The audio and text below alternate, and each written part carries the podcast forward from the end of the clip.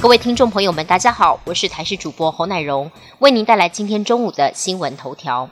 气象署预估，今天晚间东北季风增强，入夜之后会有一波降温。到了周一清晨最冷，北部、中部低温下探到十一到十二度，南部低温预估十五度。周二华南云雨区东移，三千五百公尺以上的高山有望降雪。周三大陆冷气团南下，低温再下探。周四入夜到周五清晨也会出现低温。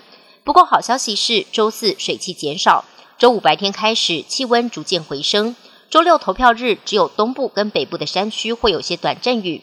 气象署预估，全台各地高温二十到二十二度左右。另外，玉山气象站也分享今天清晨捕捉到的云海美景，阳光照射云海角度刚好形成一道金色光圈，相当壮观。台湾五年前制定亚洲第一部病人自主权利法。但由于预立医疗决定目前的签署率还是很低，关键就在需要自费大约三千元的预立医疗照护资商费用，这也成为签署的一大门槛。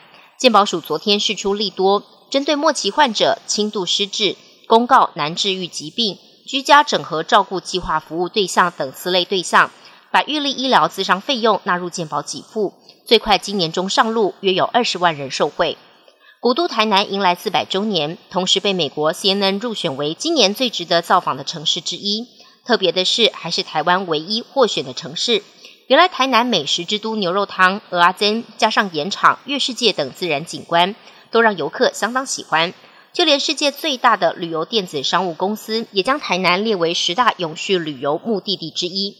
外电消息部分，阿拉斯加航空一架波音七三七 MAX 客机。五号在爬升时，一扇窗户和一大块机身在空中飞走，还传出乘客的衣服跟手机被吸出机外。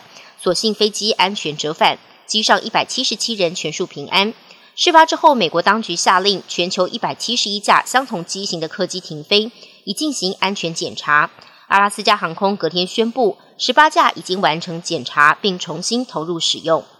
南韩第一夫人金建熙家族卷入炒股受贿疑云。由于国会通过特检法要求调查，遭到总统尹锡悦否决。六号有二十名大学生高举布条，大声抗议，要求总统一家人接受调查。